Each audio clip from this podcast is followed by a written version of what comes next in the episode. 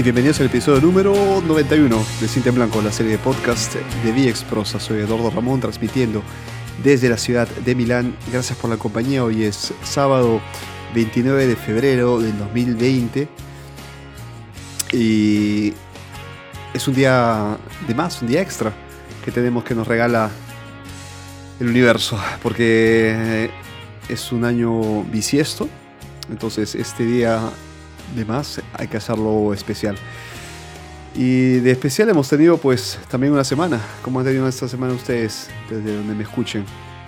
Aquí eh, ha sido particularmente especial y les voy a contar por qué. Porque el tema, creo, global, el tema que está circulando en redes sociales, en bares, en oficinas, en las calles es eh, uno solo. Estamos hablando del coronavirus, señores. De donde me estén escuchando, eh, no sé si ya llegó, llegaron los primeros contagios, si ya se registraron las primeras víctimas. Este programa quise hacerlo una semana atrás, cuando empezaron los primeros brotes los primeros contagiados aquí en Italia. Para lo más em, preciso, preciso aquí en Lombardía, que es el donde se registran los, mayores casos. Y, las medidas que, ha ido tomando el, gobierno y todo de lo que se ha ido hablando en estos días, me ha ayudado también para elaborar también una, idea, porque yo como ciudadano, em, llamémoslo también potencial paciente, pero esperemos que no, y tengo que estar informado, ¿no? Y para poder dar una opinión, para poder incluso informar a ustedes, tengo que eh, leer, tengo que contrastar información, porque no basta una sola fuente para determinar mi opinión, para hacerme una idea. Tengo que contrastar esta información, tengo que también eh, hacer mi propia tarea, elaborarla. Y así he llegado hasta este sábado 29 de febrero para hacer un podcast eh, nuevo, para estar contento y tranquilo de lo que estoy haciendo con mis proyectos. La vida sigue adelante, señores. Esto creo que es el mensaje, ese es el mensaje principal del podcast de hoy. Y el tema, pues, lo pueden ya inferir. El tema de esta noche de este episodio 91 en Cita en Blanco es Psicosis Coronavirus.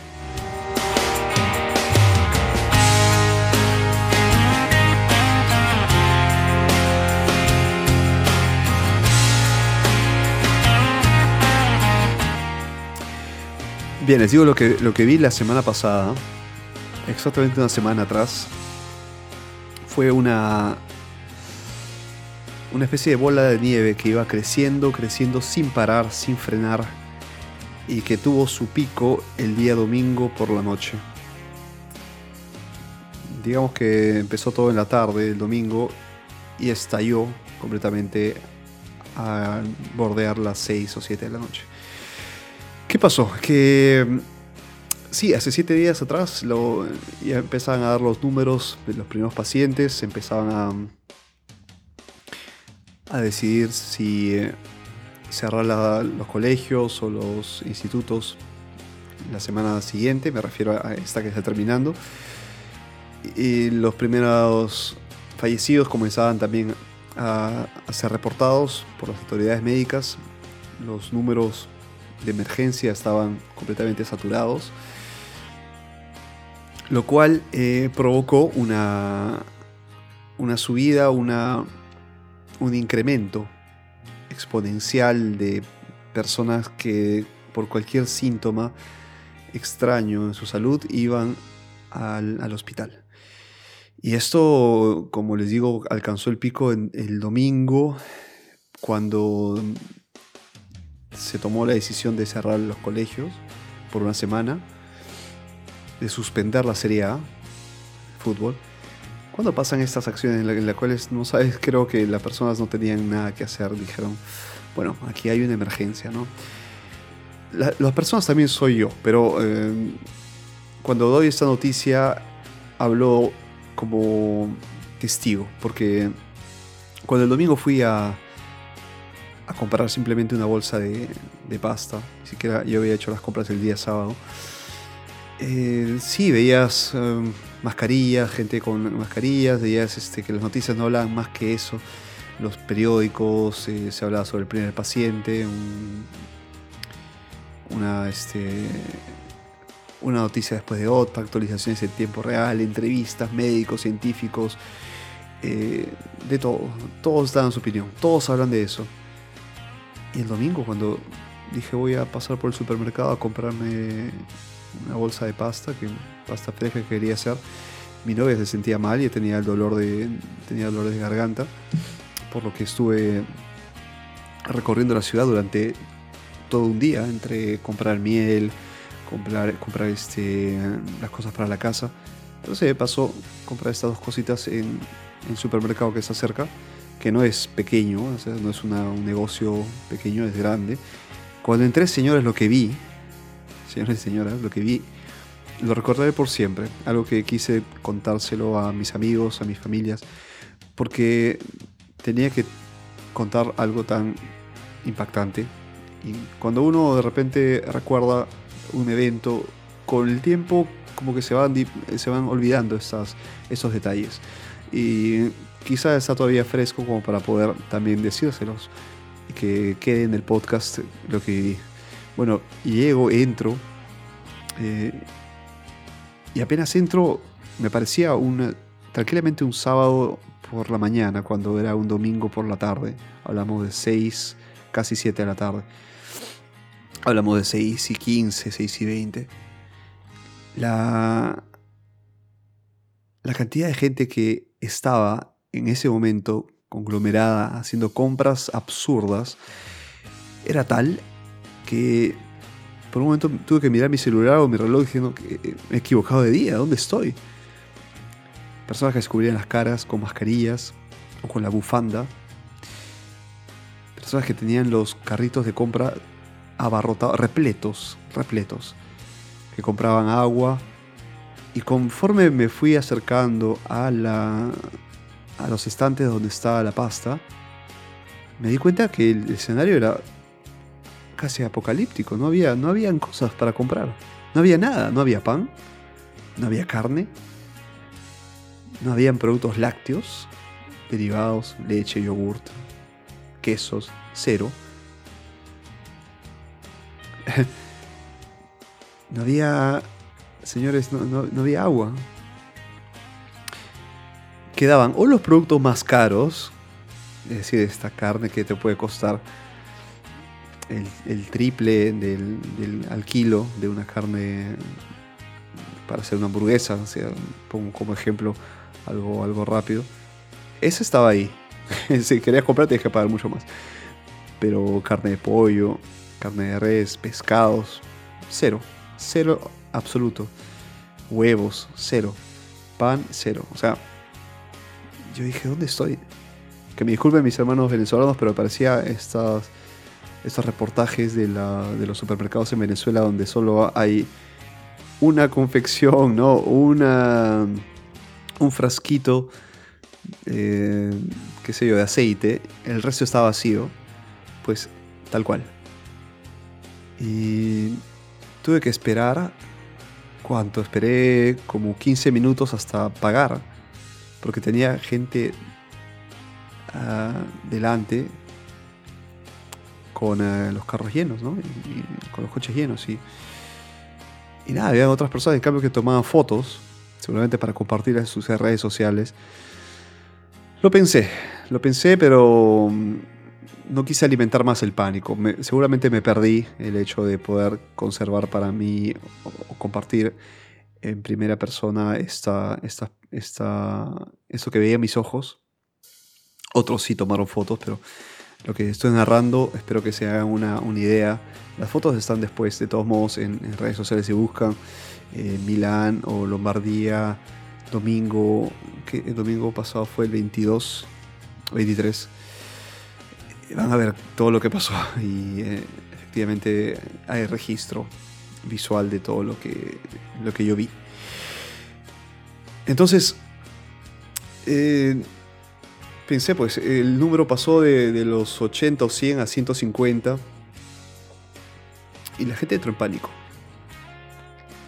Esta psicosis fue lo que me hizo pensar, voy a grabar un podcast sobre esto, porque si en algo tengo que contribuir es a, lo que yo creo puede ser una, eh, un modo para poder apaciguar y calmar los ánimos, porque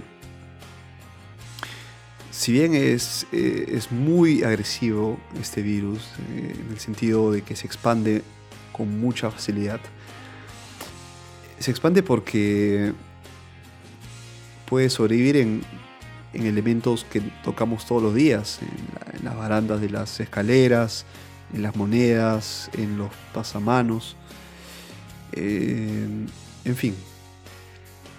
Y si luego de tocar con nuestras manos al, estos, estos elementos, estos materiales que han sido antes tocados por alguien que, que está contagiado, que tiene es portadora del, virus y por algún motivo nos eh, rascamos la nariz o nos frotamos los ojos o nos tocamos los labios, la boca, ahí se acabó, estamos ya también nosotros contagiados.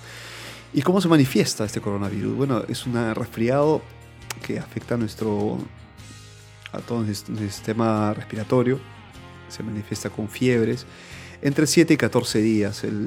te puede pasar entre 1 o 4 días como a los 14 días, puede ser. Entonces eh, yo dije, bueno, si puedo ayudar, ¿por qué no dar mi punto de vista?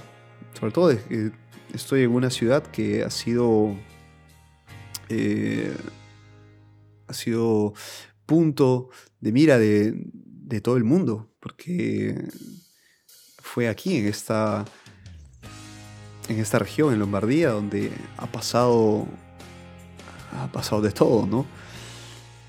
Cuando empecé a ver los trenes semi vacíos, con personas con mascarillas, con personas con este, eh, bufandas alrededor, con este olor a alcohol, producto del gel eh, antiséptico, anti, anti, antigérmenes, que las personas se aplicaban yo también, en modo compulsivo.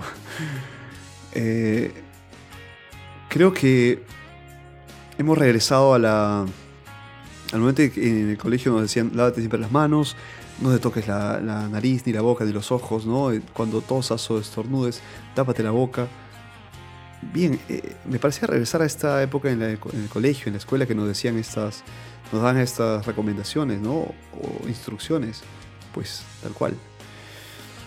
Lo que sí me apenó mucho fue ver que Milán se iba vaciando, se iba volviendo más vacía, desierta, con los pasados días.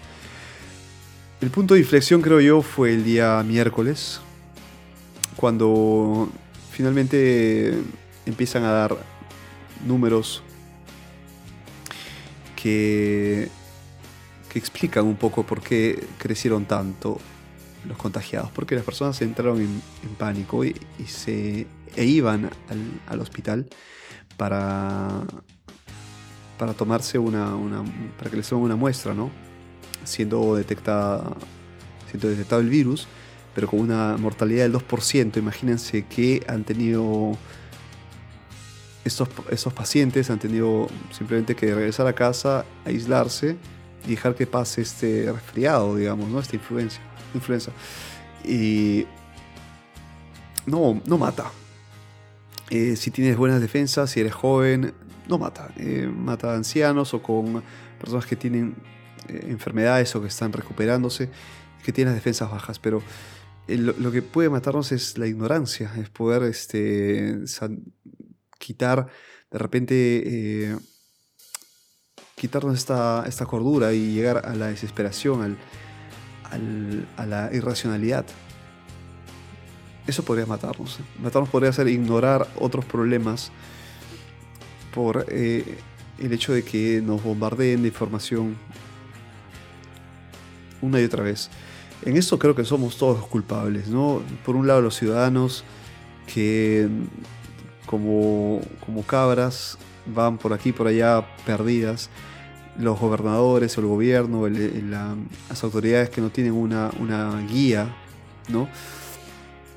Y que no, no ayudan, los periodistas que en el difundir la información pues terminan activando eh, estos, estas señales primitivas al ser humano para poder protegerse, para estar a recaudo.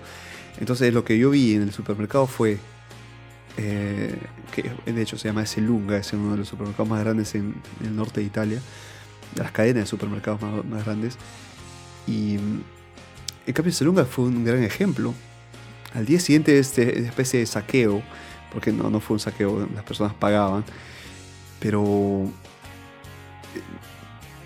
mandó una comunicación diciendo que tenían una cadena de abastecimiento tal que sus almacenes podían ya llenarse, llenar los estantes al día siguiente, sin ningún problema.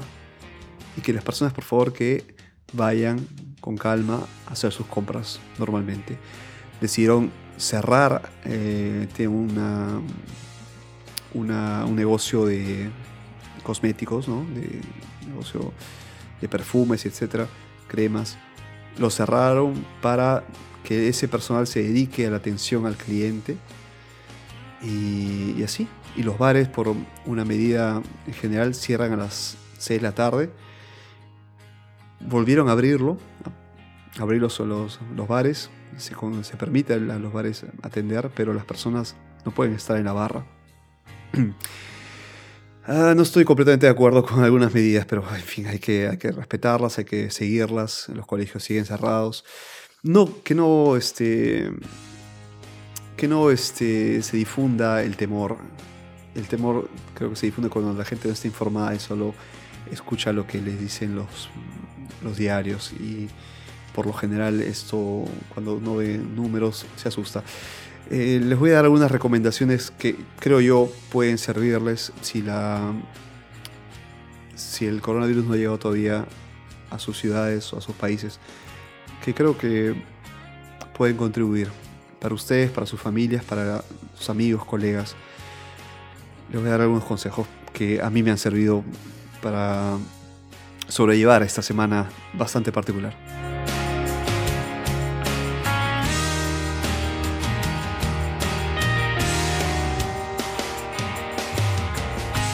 Bueno, en primer lugar, no entren en pánico. No entren en pánico. lo que nos mata podría ser eso, es una, delgada línea que separa a los enfermos de los sanos, a los que se recuperan o a los que enferman más. No usen mascarillas si no están enfermos. Si tocan el, pasamanos, si suben un taxi, si pagan con monedas y no, estén, no, están cerca de un baño donde poder lavarse bien las manos con agua y jabón, tengan eh, un desinfectante de manos al alcance, en la bolsa, en el bolsillo. Y recuerden siempre esto, ¿no? No se, se rasquen, se froten los, los ojos o la nariz o la boca si eh, incluso en, forma inconsciente lo hacemos, pero hay, que tener mucho cuidado, mucha precaución. Entremos a casa, lavamos inmediatamente las manos, entramos a la oficina, inmediatamente las manos. Así, así vamos a mantener lejos esta, este coronavirus y estamos atentos, sin entrar en pánico. Si tosemos o estornudamos, porque estamos, qué sé yo, con alergia o cualquier cosa, primero por educación hay que taparnos la boca y la nariz. Segundo, para evitar que las personas que nos, miren entren en pánico, porque les digo que a, eso hemos llegado. ¿eh? Aquí a eso hemos llegado, a mirar mal a quien estornuda o tose, porque parece que está portando, qué sé yo, la, peste, la peste negra. Es algo así, es terrible, ¿eh? esto es la psicosis total.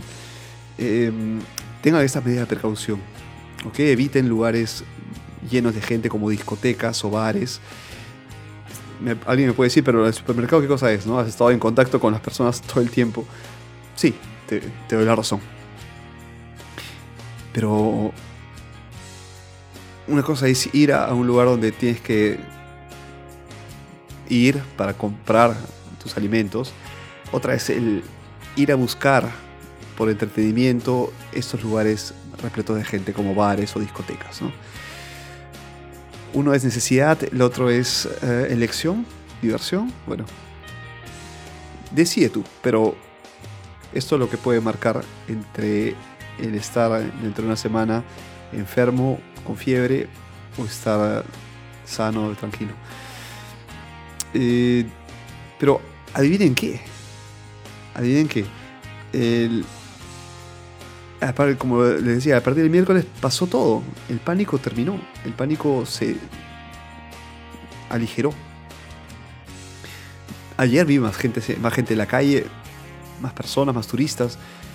Hice una, un recorrido, eh, incluso hice un Instagram Live en directo. Síganme como Viexprosa, arroba soy. Y era un estupendo día, soleado, caluroso. Y había más gente.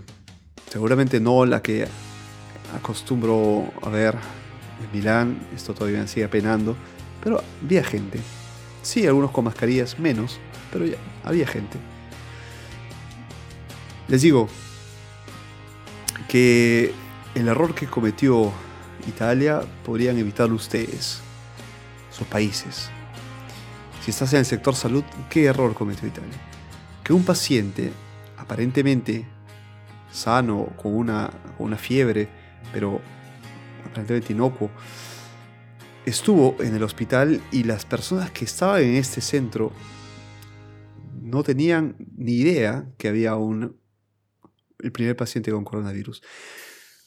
Porque se manifiesta de repente con una fiebre, con una, un resfriado, con una dificultad de respirar. Entonces, por horas o días, médicos, enfermeras, pacientes, eh, trabajadores de este hospital se contagiaron. Y cuando se detectó que este paciente era portador del coronavirus en Italia, boom, iniciaron todas las, inició toda la alerta. Entonces lo que pueden hacer, no cometan ese error. Si saben que hay un paciente que podría ser por posición de fiebre alta o problemas que podría parecer resfriado, hay que aislar ese lugar. La gente tiene que salir de ahí y aislar el lugar. La gente que, va a, curar, a, tomar a, a este paciente, hasta recuperarlo tiene que estar, eh, sí, con, guantes, mascarilla, bueno, ya el protocolo de cada, de cada hospital determinará cuáles son las medidas a tomar, pero que no se difunda como pasó como en Italia, ¿no? Ese es el motivo por qué, se difundió tan rápido aquí, a diferencia de otros países de Europa. Ese es el motivo. Y eh, lo mejor es aislar. La cuarentena creo que es fundamental. Hay aislados casos, hablamos de uno o dos casos en, donde ni siquiera llegan a los 10 en, otras regiones de, Italia. Está en Lombardía, Véneto. Este. Y después no ha tocado el sur. Se ha quedado en el norte. Bueno, es que han hecho una. como una vaya para que las personas que no, puedan atravesar ni siquiera salir de sus ciudades. Y es así como tiene que curarse. Porque el coronavirus se expande en modo muy agresivo. Y con nuestro estilo de vida, de, tocarnos las, de saludarnos, el, estilo de occidental, me refiero al saludarse con, de repente con, con dos besos o con un apretón de manos, ¿no? Ayuda mucho más a este virus a poder difundirse rápidamente. Entonces, esto es lo que yo les aconsejo, no cometan ese error o ayuden si estás en el sector médico, ayuda a difundir el mensaje. Pero imagínense que eh, el coronavirus ha traído ventajas después les podría parecer una locura, ¿no? Pero, ¿saben qué ha traído ventajas? Les voy a contar esto como para cerrar el podcast que espero que haya sido útil para ustedes. ¿Por qué ha sido ventajoso el coronavirus? ¿Por qué podría incluso darnos un mensaje si lo sabemos tomar en modo eh, responsable e inteligente? Podría llevarnos incluso en, el, uh, en vez de, de enfermarnos, podría llegar hasta curarnos o salvarnos.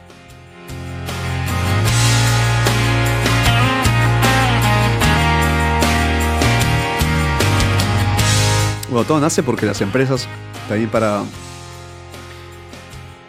para poder salvaguardar a sus propios colaboradores, trabajadores, aplicaron el uh, trabajo desde casa, smart working. Todas las personas estaban en la posibilidad de trabajar desde casa, que las casas se conviertan en sus oficinas. Y esto bajó radicalmente el tráfico en Milán. No tenías que salir a las 7 de la mañana, tenías que estar en casa por precaución y trabajar desde ahí. Te basta una conexión a internet, tu teléfono, tu computadora, tablet y ya está. Puedes trabajar.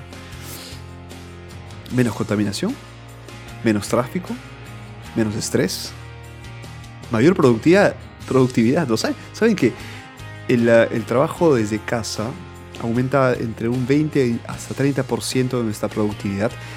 Búscalo en internet, porque nos concentramos en objetivos antes que estar 8 horas en una oficina en la que tienes de repente una productividad menor, porque tus distracciones, porque... Eh, en fin, son, son muchas, muchos los factores que podrían llevar a una productividad menor en una oficina.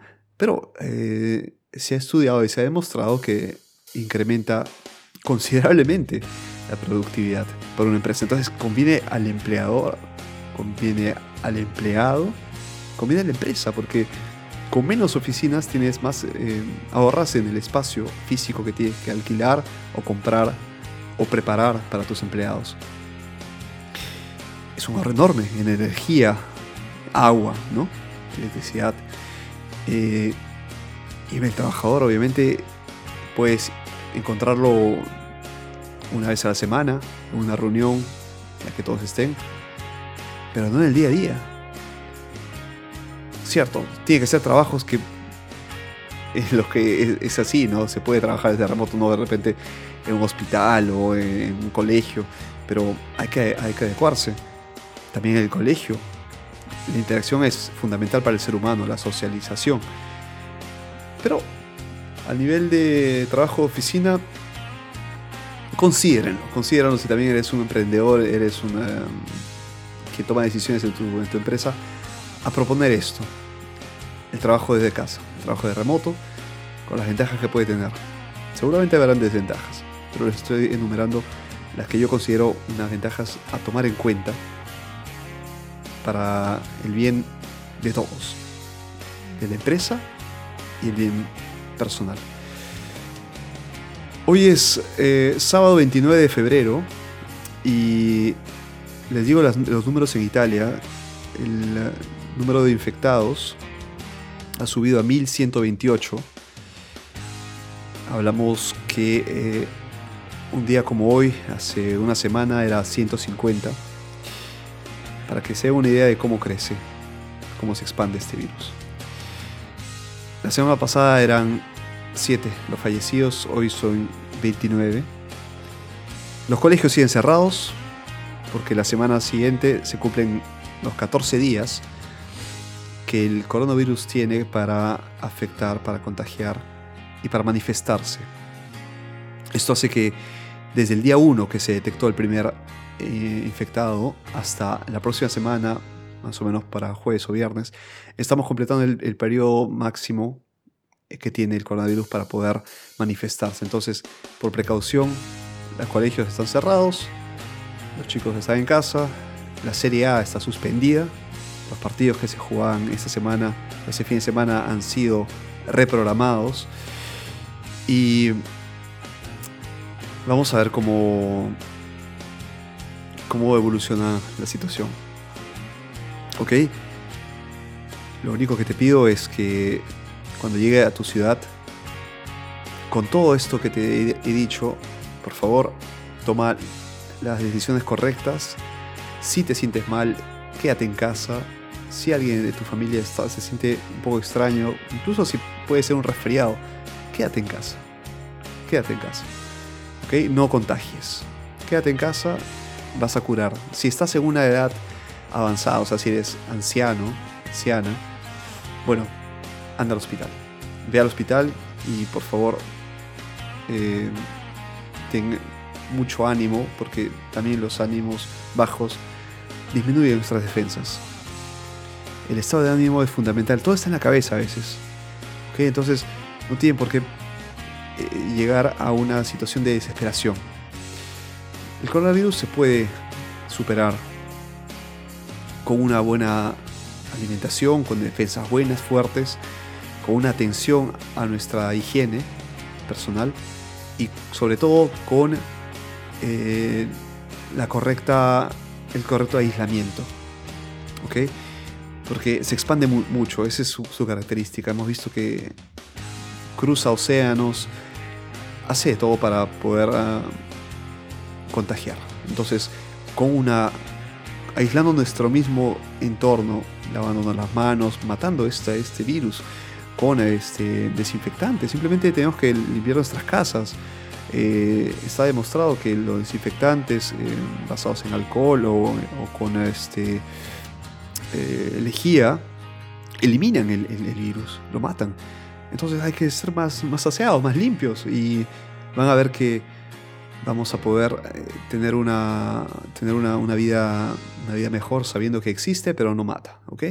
Y esto, esto creo que sería todo por hoy. El programa ha llegado a su fin. Espero que les haya gustado, que hayan tenido información importante, que hayan podido darse una idea de cómo es vivir en una ciudad donde te circunda, donde respiras el coronavirus que está ahí, tocando tu puerta, tu ventana, pero no te, no te toca, no te llega porque sabes defenderte. Yo no me he resfriado, he tenido, tuve dos semanas atrás, antes que se conociera el primer caso de coronavirus en Italia, tuve un mal de, garganta, pero sin hacer fiebre, sin resfriarme, estoy bien, estoy sano y creo que con lo que sé ahora puedo defenderme. De lo contrario les aviso, en las redes sociales soy arroba Exprosa, les dejo ahí mis escritos mis notas, mis podcasts, eh, para que los disfruten de repente un día. Y nada, entonces eh, para que escuchen todos los programas. Estoy también en Spotify, en TuneIn. Hemos llegado a TuneIn Radio, la aplicación, una de las aplicaciones más conocidas de streaming de radio y podcast. Ahí estoy, Cinta en Blanco. Va a encontrar el famoso logo de la, del cassette estos cassettes que se usaban en los años 90, qué buenos tiempos, ¿eh? Hemos sobrevivido a esto y lo haremos también con el coronavirus, eh, sin ningún problema. Les abrazo muy fuerte, cuídense, alimentense, sonrían, los ánimos tienen que estar ahí y no tengan miedo, ¿ok? No tengan miedo, esperanza todo el tiempo y sobre todo buen ánimo. Un abrazo muy fuerte amigos, que tengan un excelente fin de semana, nos encontramos el próximo viernes y cada martes con hashtag broadcasting para quienes quieren grabar un nuevo podcast.